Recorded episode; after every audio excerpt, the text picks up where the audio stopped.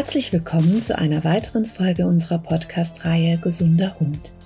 In dieser Reihe möchten wir auf Themen rund um die Gesundheit unserer Hunde eingehen und vor allen Dingen den physiotherapeutischen Bereich näher in den Blick nehmen.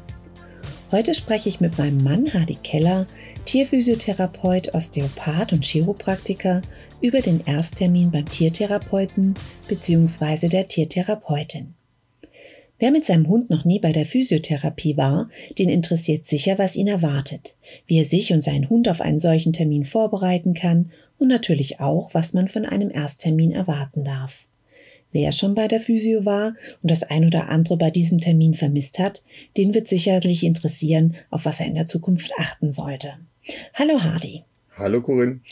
Du bist ja nicht nur Tierphysio, sondern auch Ausbilder für Tierphysiotherapeuten und Therapeutinnen bei der ATM.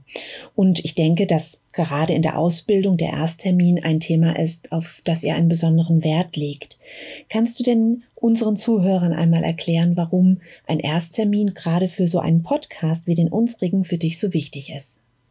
Ja, gerne. Der Ersttermin ist irgendwie der Grundstein einer jeglichen Therapie wenn bei dem Ersttermin was schief geht, was schief läuft, der Hund sich unwohl fühlt oder vielleicht auch Herrchen oder Frauchen sich unwohl fühlen, dann äh, können wir eigentlich nicht wirklich eine Therapie beginnen bzw. zum Erfolg führen.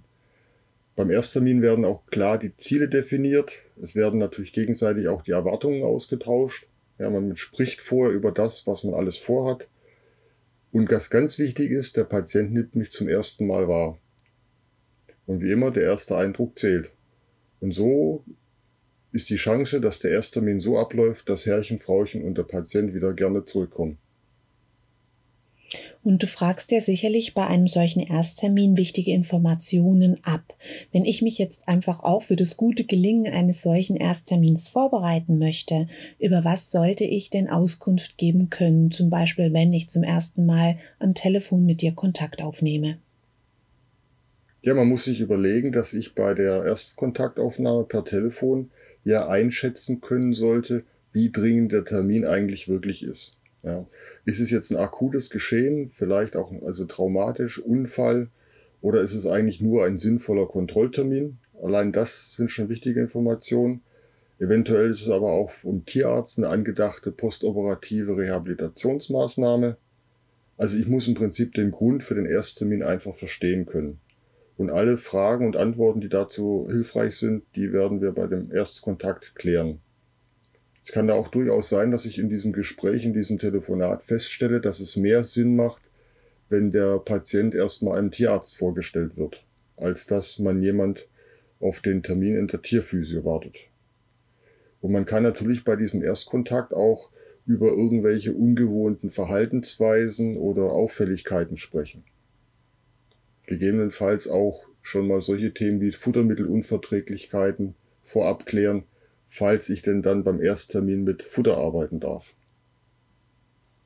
Das sind also die Punkte, auf die ich mich als Kundin vorbereiten kann. Und wie sieht es denn aus mit Informationen, von denen du sagst, dass sie am Telefon vom Tierphysiotherapeuten bzw. der Therapeutin dem Kunden bzw. der Kundin mitgegeben werden sollten? Ich denke, am Telefon sollte mitgegeben werden, wie am Ersttermin verfahren wird, was alles zum Ersttermin dazugehört, weil das gibt dem Tierbesitzer ein Stück weit Sicherheit für die Abläufe, die dann an diesem Ersttermin eben stattfinden. Und sowas würde jetzt bei mir zum Beispiel beinhalten, dass wir in dem Vorgespräch die ganzen Daten, Fakten und so weiter ermitteln und die dann auch dokumentieren, dass wir gegebenenfalls auch gemeinsam die Vorberichte nochmal durchgehen, besprechen. Ja, natürlich gehört dann auch eine Befundung dazu und eine Befundanalyse, gegebenenfalls auch noch eine Ganganalyse und so weiter und so fort.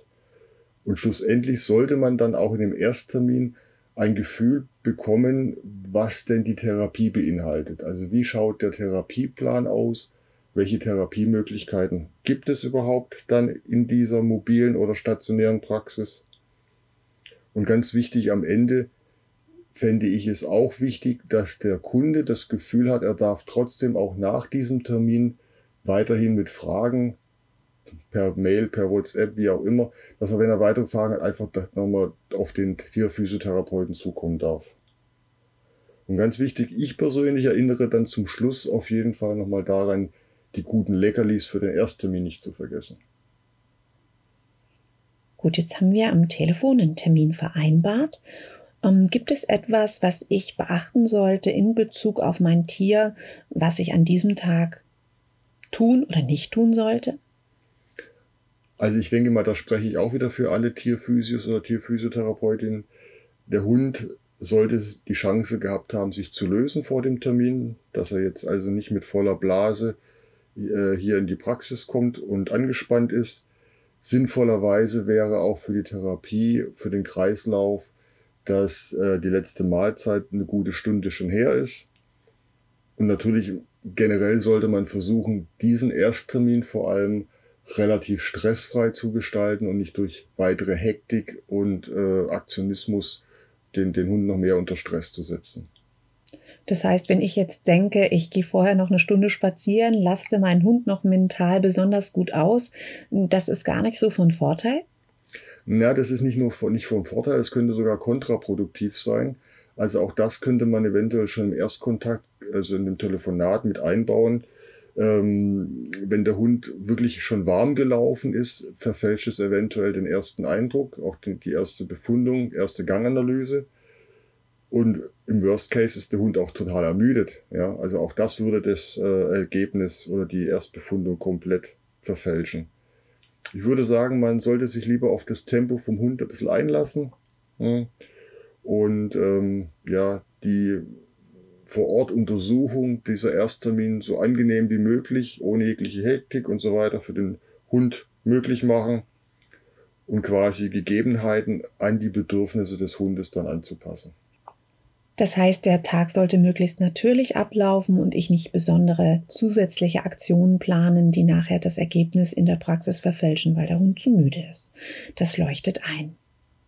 Wie siehst du denn das? Wenn ich jetzt als Kunde bei dir den Termin habe, macht es eher Sinn, ich stehe dann direkt mit Hund vor der Tür oder sollte der Hund besser im Auto warten und ich kündige das an, dass ich da bin? Wie läuft denn das so vor Ort ab bei einem Physiotherapeuten? Naja gut, es darf natürlich jeder Fachkollege, Fachkollegin so machen, wie er sich damit auch besser fühlt. Und schlussendlich ist es natürlich auch von den Gegebenheiten vor Ort abhängig. Ne? Das wird also wirklich von Praxis zu Praxis sehr unterschiedlich sein.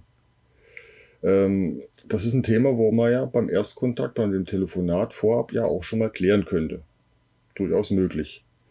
Ich selber zum Beispiel arbeite ohne Wartezimmer. Also ich möchte gar nicht, dass äh, hier irgendwelche Kollisionen stattfinden oder unnötiger Stress, wie wir vorhin schon erwähnt haben, äh, hier aufkommt. Ich weise meine Patientenbesitzer auch im, ähm, im Telefonat darauf hin, dass ich in der Regel Viertelstunde Pause habe zwischen den Terminen, die eben genau dafür dienen, solche Kollisionen zu vermeiden. Das heißt, ähm, das vorige Hund-Mensch-Team wird in der Regel nicht auf das nachfolgende treffen. Manchmal bei schlechtem Wetter und so weiter ist es dann auch sehr hilfreich, wenn man einfach im Auto wartet oder ja, vor der Praxis auf und ab geht, vielleicht nochmal einen kleinen Spaziergang, wie gesagt, einen kleinen äh, Spaziergang vornimmt. Das ist immer ein bisschen abhängig von den örtlichen Gegebenheiten. Wichtig ist auf jeden Fall keine zusätzlichen Stressmomente zu schaffen. Ja, also wie gesagt, 15 Minuten Pause ist zum Beispiel eine Möglichkeit, das zu realisieren. Du hast jetzt gerade den Stressmoment angesprochen. Mir persönlich geht's immer so, wenn ich die Örtlichkeiten nicht kenne, ist das für mich manchmal auch ein besonderer Stressmoment. Wie gehst du denn mit solchen ja, extra Wünschen um, wenn ich gerne mir vorab die Praxis anschauen möchte bei dir, um selbst so ein bisschen Sicherheit über die Örtlichkeiten zu bekommen?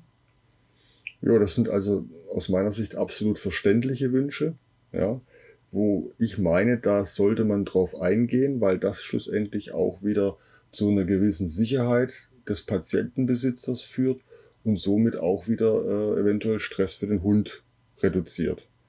Wie ich vorhin bereits erwähnt habe, ich habe da halt so eine 15 Minuten Pause dazwischen eingeplant und da ist sowas immer machbar. Ne? Man kann das absolut individuell besprechen. Ähm, ist absolut abhängig, wie das jeder für sich macht. Ich möchte jetzt nicht jemand schlecht reden, der jetzt hier diese 15 Minuten Pause so nicht ermöglichen kann wenn ich gefragt werde, ob ich Sondertermine mache, wo dann eine, äh, außerhalb dieser 15 Minuten noch, noch sowas stattfinden will. Auch das lässt sich machen, aber das ist wirklich von Physio zu Physio unterschiedlich. Ich kann mir auch vorstellen, dass solche Extratermine einfach sehr schwer auch zu organisieren sind auf der einen Seite, wenn man sehr viele Termine hat und auf der anderen Seite muss man ja auch bedenken, dass das vielleicht Zeitfenster sind, die einen anderen Termin blockieren würden und man möchte ja auch durchaus ähm, seinen Lebensunterhalt mit der Tierphysiotherapie verdienen. Ja, also da gebe ich dir recht. Es ist halt äh, ein Broterwerb oder ein wirtschaftliches Unternehmen wie manch anderes auch. Äh, nichtsdestotrotz sollte man als Tierphysio sein Herzblut da drin haben. Ähm, und wir, glaube ich, wir, ich spreche jetzt für alle Tierphysios, wir ermöglichen das, was möglich ist. Das klingt schon mal super. ja, nun habe ich mit meinem Hund die Praxis betreten. Wie sieht es bei dir denn in der Regel mit der Begrüßung des Hund-Menschen-Teams aus? Also bevor ich jetzt beschreibe, wie es bei mir ausschaut, muss ich auch da nochmal einfach sagen, es ist immer abhängig von den örtlichen Gegebenheiten. Ja? Das, ähm, der eine macht so, der andere macht so. Aus meiner Sicht ist es wichtig, dass man diesen Erkundungsdrang oder auch, sage ich mal, das Sicherheitsbedürfnis des Hundes auf jeden Fall beim Ersttermin ernst nimmt, egal wie die Gegebenheiten aussehen. Und äh, ich muss gestehen, bei der Begrüßung liegt mein Augenmerk immer auf den Hund das werden meine Patientenbesitzer, die den Podcast hören, wahrscheinlich bestätigen können, dass sie dann öfters das Gefühl haben, ich, ich ignoriere sie und jetzt wird erstmal der Hund ausgiebig begrüßt. Ne? Aber ähm, gut, so bin ich. Ähm, anschließend bin ich aber natürlich schon so, dass ich dem Menschen auch gewisse Sicherheit ähm, vermittel, dass die Tür verschlossen ist, dass da keiner durch, äh, durch die Tür einfach reinkommen kann, kann die Therapie stören der Hund kann also wirklich äh, hier abgeleint werden und hier den Praxisraum erkunden, wie er möchte. Vielleicht ist das auch der Grund dafür und dein persönliches Geheimnis, warum insbesondere Kunden und Kundinnen zu dir kommen, die ihre Hunde auch eher als schwierig oder verhaltensoriginell bezeichnen, weil sie sich einfach gut bei dir aufgehoben fühlen. Sei es, weil der Hund unsicher ist, besonders aktiv oder vielleicht sogar zu körperlichen Abwehr neigt. Was ist denn deine spezielle Vorgehensweise bei ängstlichen Hunden? Ja, also bei ängstlichen Hunden gehe ich erstmal natürlich auf Abstand, setze mich meistens auf den Boden und äh, beobachte natürlich schon, wie verhält sich der Hund, spreche aber dann eigentlich mit Frauchen oder Herrchen und in Anführungszeichen ignoriere den Hund. Ja. Ich mache keine hektischen Bewegungen, versuche keinen, keinen Lärm zu machen, keine unnötigen Geräusche, wir haben so ein gewisses Grundgeräusch in der Praxis. Wenn der Hund auf mich zukommt, also so leichte Annäherungsversuche macht, dann lasse ich das natürlich gerne zu. Aber ähm, ich sage mal, wenn er mich jetzt nur mit der, mit der Nase anstupst, werde ich mich jetzt nicht gleich auf ihn stürzen und ihn durchwursteln. Ja, das werde ich natürlich auch nicht tun. Ähm, das kann auch bis so weit gehen, dass es eventuell ein, eine zweite Hälfte dieses Ersttermins gibt. Ja, das ist einen zweiten Termin notwendig macht. Ja. Das heißt, du brichst dann den Termin ab, wenn ein Hund besonders ängstlich ist und bietest dem Besitzer an, die zweite Hälfte des Termins nochmal zu einem anderen Tag nachzuholen. Genau, das ist so die Idee, dass ich der Ersttermin dann im Prinzip auf zwei, beziehungsweise gab auch schon Fälle, wo wir es auf dreimal dann einfach aufgeteilt haben. Das ist eben die Botschaft, stressfrei, ohne Hektik. Und der Hund muss sich wohlfühlen. Ja, bei mir wird also kein Patient zu irgendwas gezwungen oder unter Druck gesetzt. Und wenn jetzt ein Hund besonders aktiv oder hibbelig ist, hast du da besondere Vorgehensweisen, um es zum einen dem Hund, aber auch dem Besitzer einfacher zu machen? Ja, bei hibbeligen oder aktiven Hunden ist es, glaube ich, erstmal wichtig, Ruhe in die Situation reinzubringen. Ja, also ich versuche dann zum Beispiel den Hund, Hund mit einfachen Suchspielen auf irgendeine Aufgabe zu lenken. Ich benutze bei mir persönlich in der Praxis zum Beispiel den Schnüffelrasen. Der wird sehr gerne angenommen. Deswegen vorher nochmal dran denken, was ich vorher gesagt habe. Vorher die Futtermittelunverträglichkeit abklären. Nicht, dass jetzt der Hund reinkommt, man wirft freudestrahlend den Schnüffelrasen auf den Boden, füllt dann seine Lachsleckerlis rein und der Hund hat da womöglich eine Fischeiweißallergie. Also ganz wichtig, vor sowas natürlich abzuklären.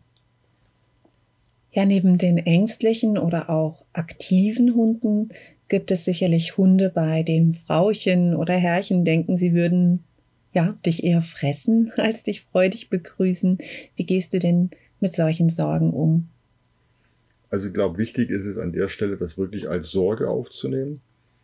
Nichtsdestotrotz lasse ich mich dazu nicht hinreißen, den Hund, den Patienten irgendeine Schublade zu drücken.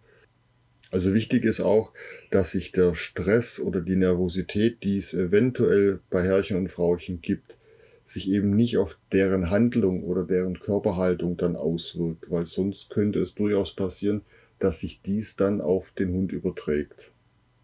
Ja. Oftmals werde ich jetzt gefragt, wie sehen Sie das mit dem Maulkorb? Also Maulkorb ist ein Thema, wo, glaube ich, polarisiert. Maulkorb sollte man bei der Terminvereinbarung schon ansprechen, aus meiner Sicht. Ja, ich selber befunde sehr gerne ohne Maulkorb, weil ich das Gefühl habe, dass der Maulkorb die Befundung das äh, Verhalten auch beeinflusst und somit auch für mich es schwieriger macht, Erregungen, Eskalationsstufen, die ganzen Level schwieriger zu deuten.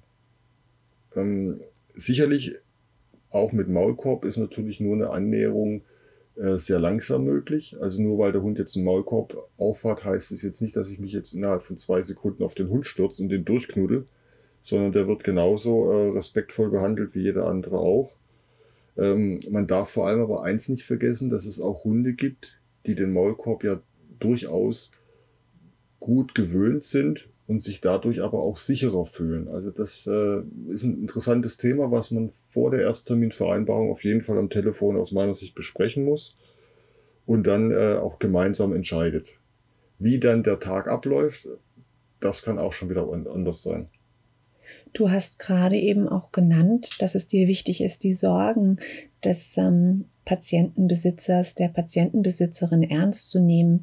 Gibst du denn, gerade wenn sich ein Kunde oder eine Kundin sehr aufgeregt zeigt, schon am Telefon, spezielle Tipps im Vorfeld, hm, die vielleicht helfen, dass diese Sorgen bezüglich des Verhaltens des eigenen Hundes hm, besser, ja, aufgefangen werden und wie sie selbst damit umgehen können? Also Sorgen beruhen meistens auf schlechte Erfahrungen. Schlechte Erfahrungen, die man eventuell schon irgendwo anders in einer anderen Praxis oder so weiter gemacht hat. Und das verursacht schlussendlich natürlich auch Unsicherheit. Man muss immer davon ausgehen, dass ich nicht das Gefühl vermitteln möchte, dass ich als Tierphysio von dem Patienten etwas erwarte.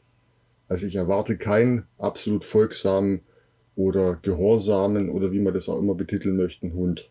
Der Hund soll sich wirklich frei und locker in der Praxis bewegen können. Ja, wichtig ist beim ersten Gespräch, dass der Kunde auch wirklich frei seine Meinung und seine, ja, vielleicht auch seine Unsicherheiten äußern kann. Ja.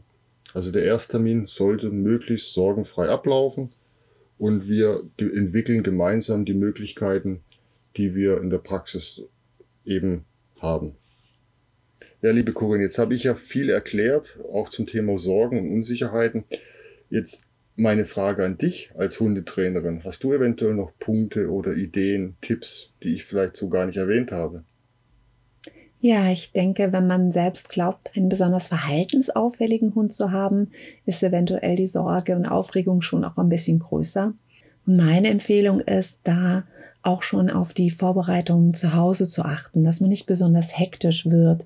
Vielleicht kann man das, was man vorbereiten möchte, wenn man besondere Leckerlis mitnehmen soll, was du ja auch vorhin angesprochen hast, dass man das vielleicht vorbereitet, wenn der Hund ohnehin am Abend müde ist oder schlafen geht. Das heißt einfach einen Tag vorher schon mit den Vorbereitungen beginnt, auch die Sachen zusammenzutragen und nicht alles sozusagen auf den letzten Drücker zusammensucht, weil ich die Erfahrung gemacht habe, dass diese Hektik, die man dann verbreitet, sich auch auf den Hund überträgt, der dann merkt, das ist etwas anders als sonst und diese ja hektischen Aktivitäten, die nimmt man dann natürlich auch mit und das macht es dann manchmal auch schon problematischer, als wenn man ruhiger zum Termin starten kann.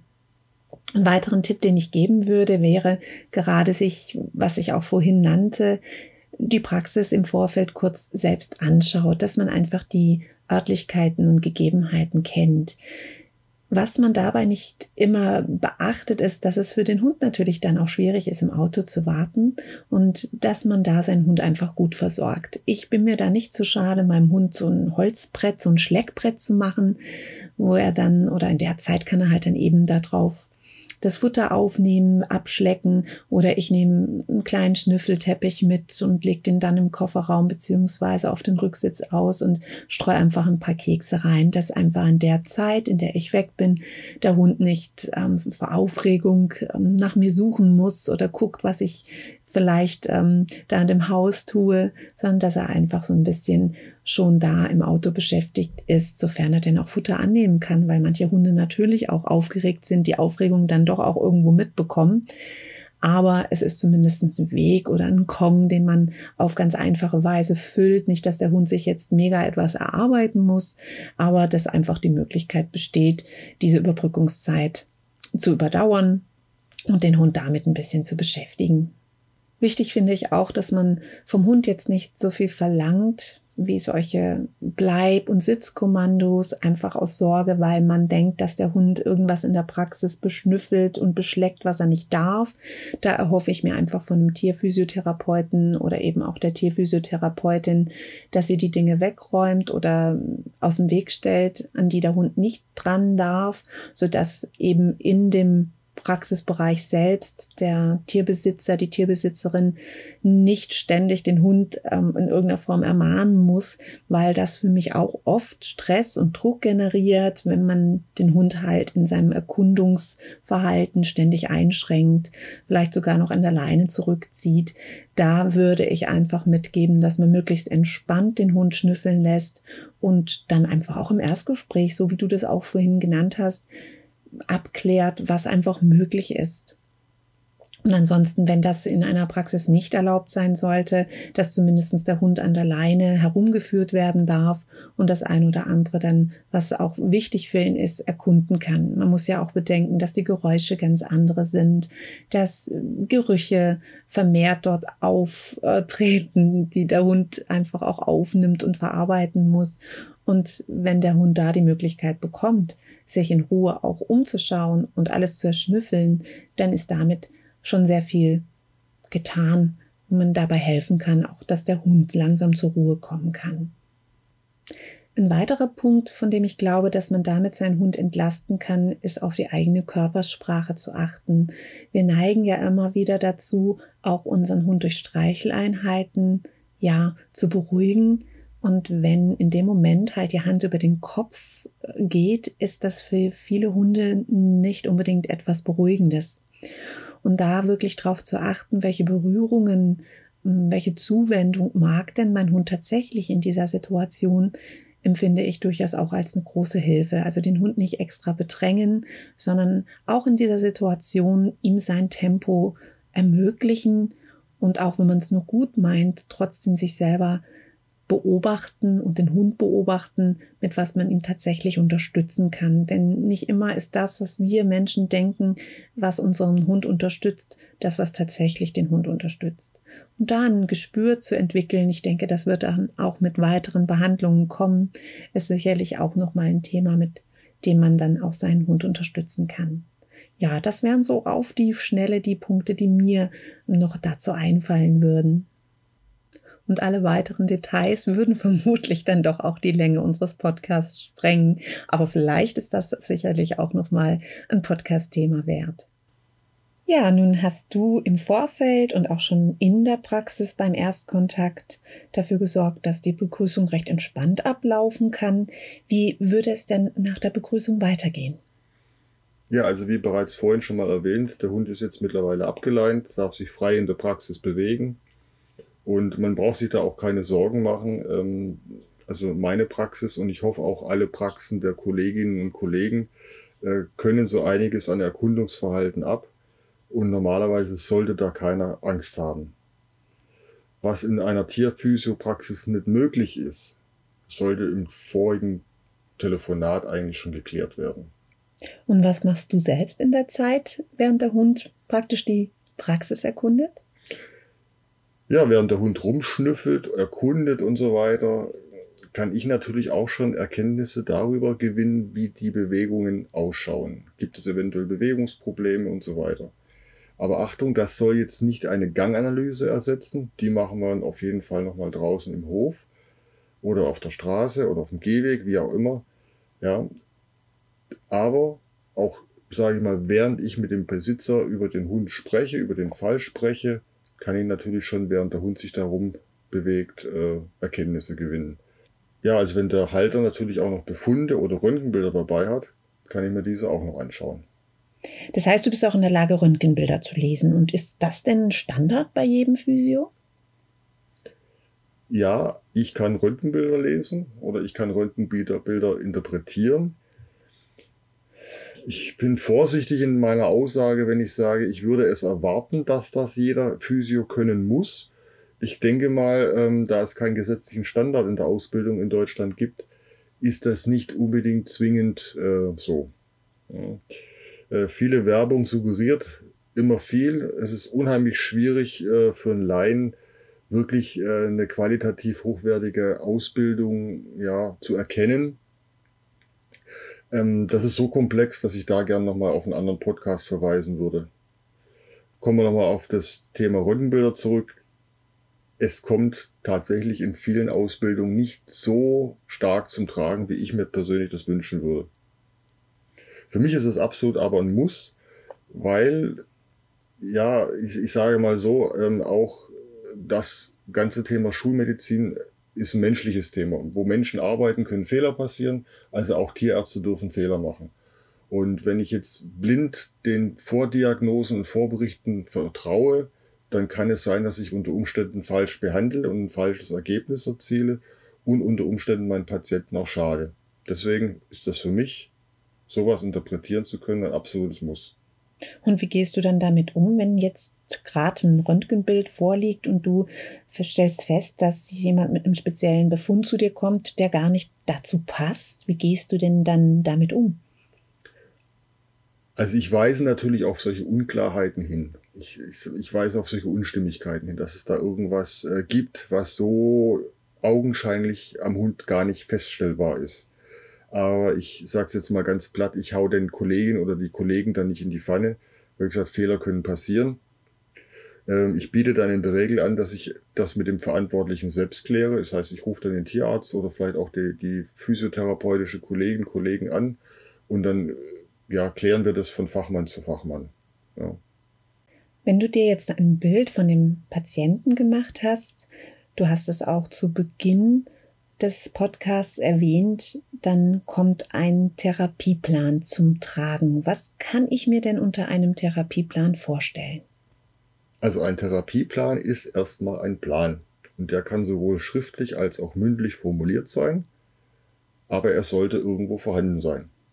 Und so ein Plan, der sollte jetzt in der Physiotherapie oder in der manuellen Therapie oder wie auch immer die Therapiearten enthalten, wie oft und wie lange diese angewendet werden sollen.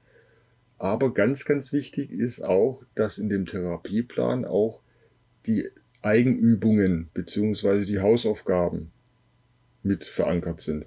Weil auch die Hausaufgaben gehören im Prinzip zu einem Therapieplan, zu einem Therapieergebnis dazu.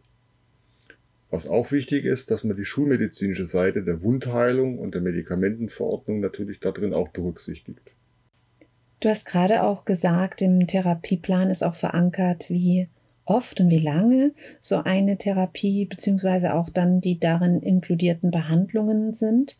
Was bestimmt denn konkret maßgeblich mit, wie oft, wie lange und von welcher Dauer so eine Behandlung ist?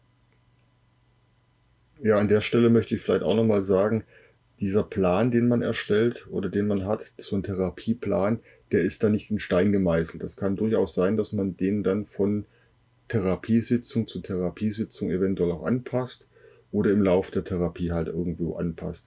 Maßgebliche Faktoren sind natürlich, wie spricht denn der Körper überhaupt auf die Therapie an? Ja, die eine Laserbehandlung spricht viel schneller an wie bei dem anderen Patienten zum Beispiel. Ja weiterer wichtiger Faktor ist, wie diszipliniert und regelmäßig werden die Hausaufgaben gemacht. Ja, weil auch das, wie ich bereits vorhin gesagt habe, das ist ein Teil des Therapieplans. Für diese Therapieplanerstellung ist dann auch wichtig zu wissen, wie viel Zeit kann für sowas aufgewendet werden, also sowohl für Besuche in der Praxis als auch für die Hausaufgaben.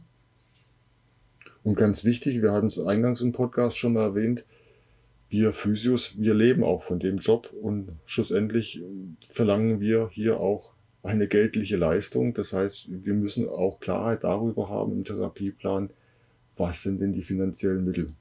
Oder müssen wir hier eventuell den Therapieplan anders ausrichten? Du hast jetzt gerade die finanziellen Mittel angesprochen. Wie gehst du denn damit um, wenn jetzt jemand sagt, er kann sich das so in der Form gar nicht leisten? Naja, wie bereits gesagt, so ein Therapieplan besteht im Prinzip aus zwei ganz wesentlichen Teilen. Das einmal die Therapie durch den Therapeuten, also entweder mobil oder in, in der Praxis, und eben durch die Hausaufgaben, die der Besitzer selber zu Hause, unterwegs, beim Gassi gehen und so weiter durchführen kann. Es gibt aus meiner Sicht nicht nur den einzig richtigen Therapieplan. Ja, und wie gesagt, der ist auch nicht in Stein gemeißelt. Es gibt zwar aus meiner Sicht den optimalen Therapieplan und einen, der absolut nicht sinnvoll ist, wenn man so jetzt mal vielleicht das versucht zu definieren. Die Wahrheit liegt irgendwo vielleicht dazwischen. Ich bin immer sehr ehrlich in dem Umgang mit meinen Patienten, Besitzer und Besitzerinnen und erkläre, was sinnvoll ist, was optimales Wunschdenken ist und wo auch die Grenzen sind, wo ich dann sage, okay, ähm, wir können das Ganze nicht auf eine reine Hausaufgabenvariante äh, rauslaufen lassen. Das, das wird uns dann nicht zum Ziel führen. Ja. Aber ganz ehrlich, unterm Strich, wir finden immer irgendwo einen passenden Weg. Vielen Dank, Hardy, für die Vorstellung der Punkte, die so zu einem Ersttermin gehören. Und ich mag gerne unseren heutigen Podcast mit einem Zitat von Hermann Hesse beenden. Nur wo ein Anfang gemacht ist, kommt immer das Beste von selber nach. Vielen Dank euch fürs Zuhören und wenn ihr Themenvorschläge habt, meldet euch gerne unter info@agemed.de. Euch ebenso eine wunderbare Woche.